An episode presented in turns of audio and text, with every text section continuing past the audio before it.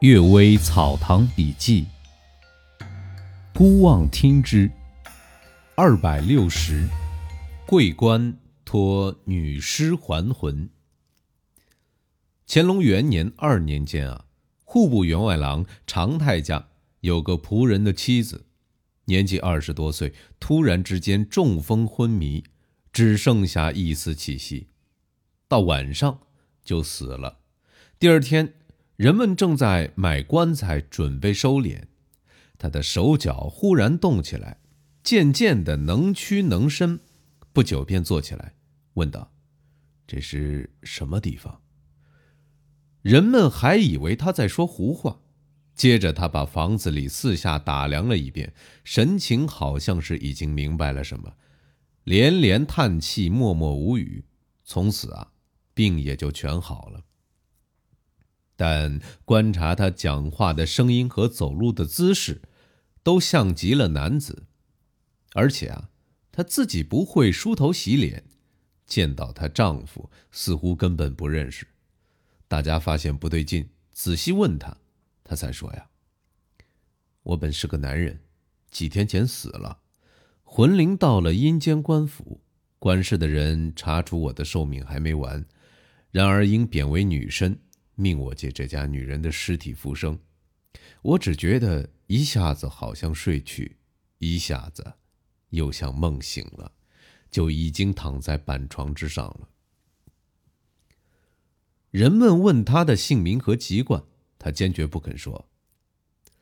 事情已经到了这一步，何必还给前一世带来羞辱呢？人们也就不刨根问底，开始。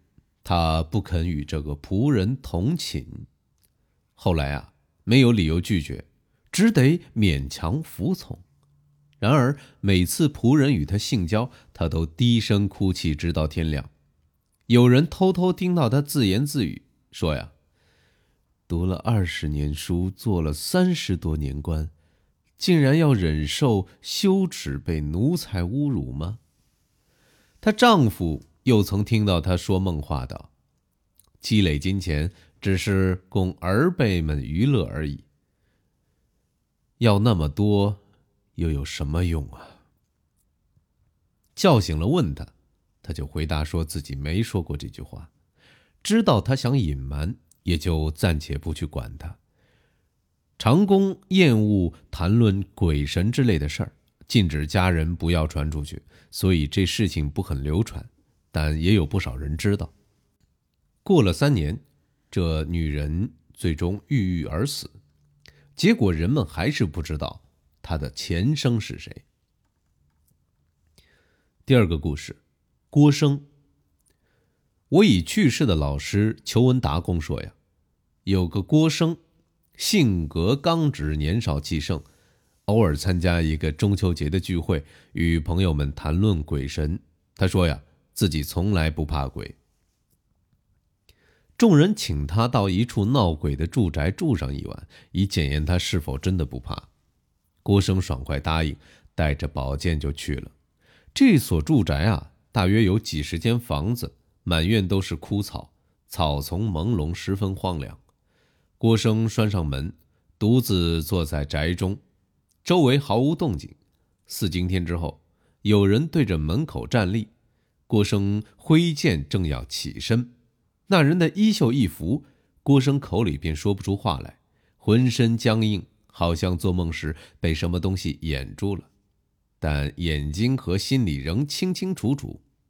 那人弯腰对郭生说：“呀，你确实是个豪迈之士，受了别人的鼓动跑到这里来，这也是好胜的人常有的事儿，我不怪罪你。既然蒙你来到这里。”啊，我本应该尽一尽主人的义务，招待客人。但今天是中秋佳节，我的家眷都出来赏月，根据礼法要分内外。我实在不想让你见到，但现在夜深了，你又没有地方可回。现在呢，我想出一个办法，打算请你进入大缸之中，希望你不会生气。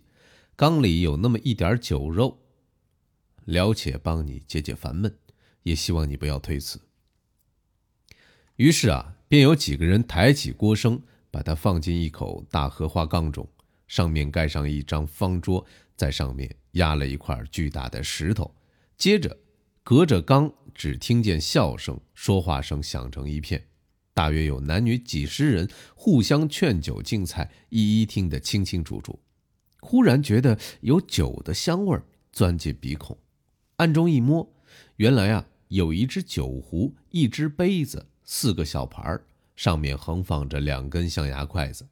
郭生正饥渴难忍，于是暂且吃喝。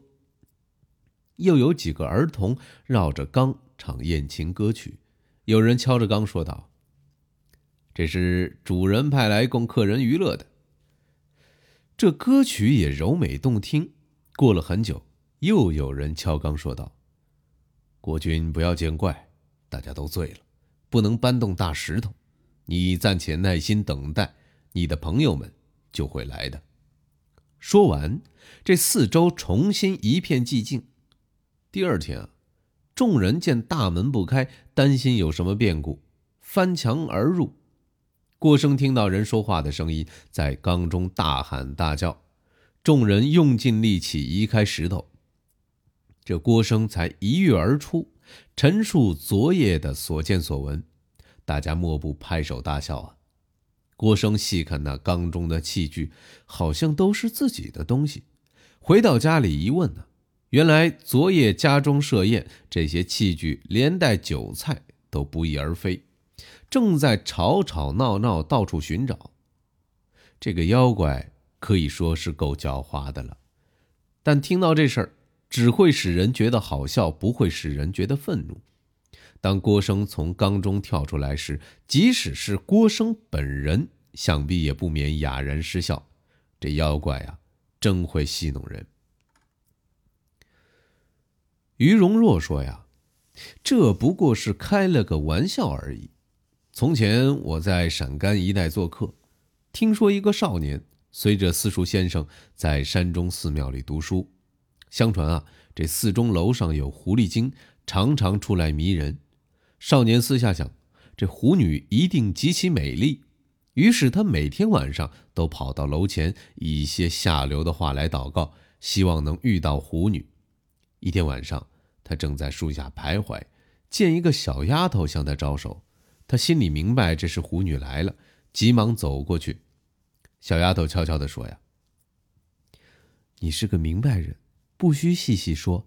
娘子非常爱慕你，但这是什么样的事情？你怎能公然乞求呢？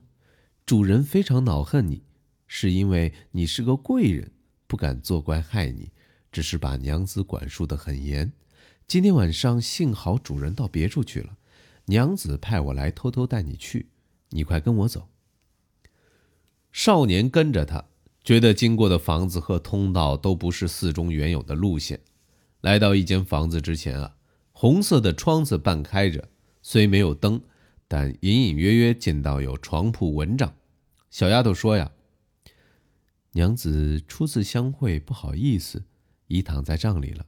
你只管脱衣，直接上床，不要说一句话，恐怕别的婢女听到。”说完啊，这小丫头就走了。少年喜不自禁，急急忙忙揭开被子，把里面的人抱在怀中，就去亲嘴儿。那人忽然惊起大叫，少年慌忙退后站立，惊讶之中看到房子都不见了。原来啊，是私塾先生睡在屋檐下乘凉。先生大怒，把这少年狠狠抽打了一顿。少年不得不说出实情，结果。被驱逐出去，这才真是恶作剧了呀。温达公说呀，郭生势仗血气之勇，所以仅仅遭到妖怪戏弄；这个少年心怀邪念，所以竟被妖怪陷害。两人都是自取应得的后果，并不是因为妖怪有善恶之分。感谢各位收听今天的《阅微草堂笔记》，祝大家。早安，午安和晚安。